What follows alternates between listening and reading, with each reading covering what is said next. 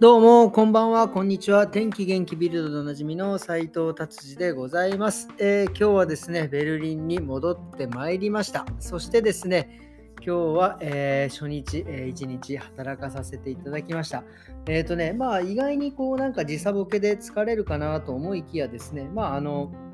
意外にあの、なんだろう、まだまだやっぱ体が緊張しているのか、そんなにね、時差ボケで、えー、疲れることもなく、えー、お仕事させていただきました。ありがとうございます。えー、今日のベルリンはですね、え比較的な、もっと寒いのかなと思ったんですけど、14度ぐらいでですね、まあ、あの自転車でね、飛ばしてたらちょっと汗ばむぐらいでですね、僕はなんか結構心地いい感じでした。まあ、とにかくね、日本にいた1週間がですね、暑かったので、ちょっとここでね、クールダウンするような感じで、えー、というあの程よい天気でした。はい、それではですね、早速、えー、ビルド行ってみたいと思います。えー、ビルドですね、まあ今もうね、えー、いろいろウクライナの話だったりとかですね、まあ本当に今もう、えー、もうね、ざわついていますが、まあちょっとね、その話はまあ、えー、さておきというちょっと話はね、もう皆さんいろいろ知ってますので、今日はちょっとまた不思議な、えー、こんな高いんだっていうニュースです。えっ、ー、とですね、え駐車違反、車のね、ドイツ、ベルリンはで駐車違反、まあまあ最近ね、値段が高くなってきたんですがですね、えっ、ー、とね、これはね、もう僕もちょっと、あの、なんていうんですか、えー、見落としてたというか、あの、車ね、レッカーですね。レッカーされると今、798ユーロも取られるんですよ。これ10万円ぐらいなのかな。日本円とかだと今ね。もうね、びっくりですね。こんなに取られるんだっていう、あの、昔はね、僕、僕あのレッカー一回もされたことないんですけどなんかあの知り合いがレッカーされてでそれを一緒に取りに行ったことがあるんですけどその時ねまだ200ユーロ300ユーロぐらいでまあまあまあまあ高いとはいえねまあしょうがないレッカーされたんだからなとか思ったんですけどこれはですね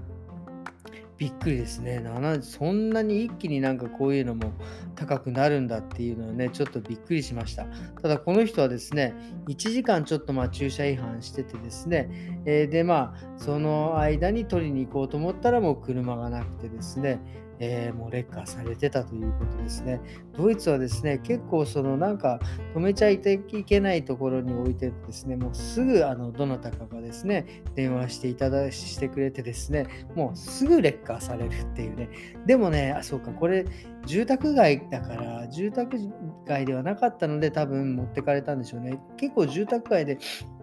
僕も何とかあるんですけど、まあ、ちょっと路中ではみ出しちゃってるっていうか、まあなんかね、少しこう道路に出ちゃってるようなね、感じだとですね、まあそれも軽く通報されてですね、そうするとですね、家にね、ピンポンとお巡りさん来て、あの、ちょっと移動させてくださいなんつって、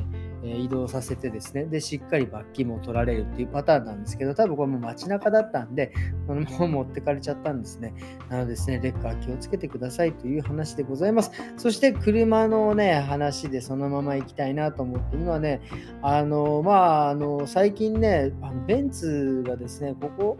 何年ぐらい ?7、8年ぐらい、ちょっとね、多分デザイナーさんが変わってからめちゃくちゃやっぱりかっこよくなって、特にね、ベンツのね、正面の顔がすすごい素敵なんですけど、まあ、えっ、ー、とね、それ、その話ではなくて、ベンツのですね、G クラス、まあ、いわゆる SUV とですね、オフロードが合体したような、まあ、えー、車なんですけど、これはね、そんなにこういつもマイナーチェンジで、そこまでね、あの大きくは変わってない、昔からの結構角張ったスタイルなんですけど、結構これがですね、まあ、これ僕もかっこいいなと思ってるんですが、なんかね、すごく女性に人気っていう女性とかね、まあ、あとは結構ね、あのー、まあ、芸能、日本の芸能人だったりとか、まあ、サッカー選手、ラッパーさんとかね、こう、こうちょっとイケイケのね、感じの人たちが乗ってるイメージですね。でも、そこれがね、結構ね、なんか女性にも人気で、なんかステアリングがちょっとまだ少しなんか小さいのか、まあなんかその女性でも運転しやすい、小柄な人でも運転しやすいとかね、なんかそういうような、えー、感じで、まああとは、あの、やっぱりこれは多分ね、かっこいいからなんでしょうね。でもこういうのを結構その女性が好むんだっていうのを、この記事を見てですね、ちょっと、えー、びっくりいたしました。はい、ということでですね、今日はビルドこんな感じで終わりにしたいと思います。えっ、ー、とね、久々にですね、えーと、髪の毛のね、話をしたいなと思っております。えー、特にね、今もうこれから冬になっていくとですね、えー、髪がパサついてきます。特に 冬で乾燥してるのプラスですね、やっぱりどう、えー、部屋の中でですね、え暖房とかするとですね、余計水分がぶっ飛ぶので、えーと、パサついてくるので、まずその原因はね、何なのかっていう話なんですけど、まあ、パサつく原因としてはですね、まあ、そのキューテキューティクル、髪の毛ってね、キューティクル、あの、えー、鱗がバタバタってついてるんですけど、それがですね、ですねまあ、いろんな原因で剥がれたりとかするとですね、えー、それがですね、パサつきの原因になるというような感じです。要は、綺麗にですね、鱗が閉じてればですね、その、えー、パサつかない、要はこの鱗がいろんな風に、えーとですね、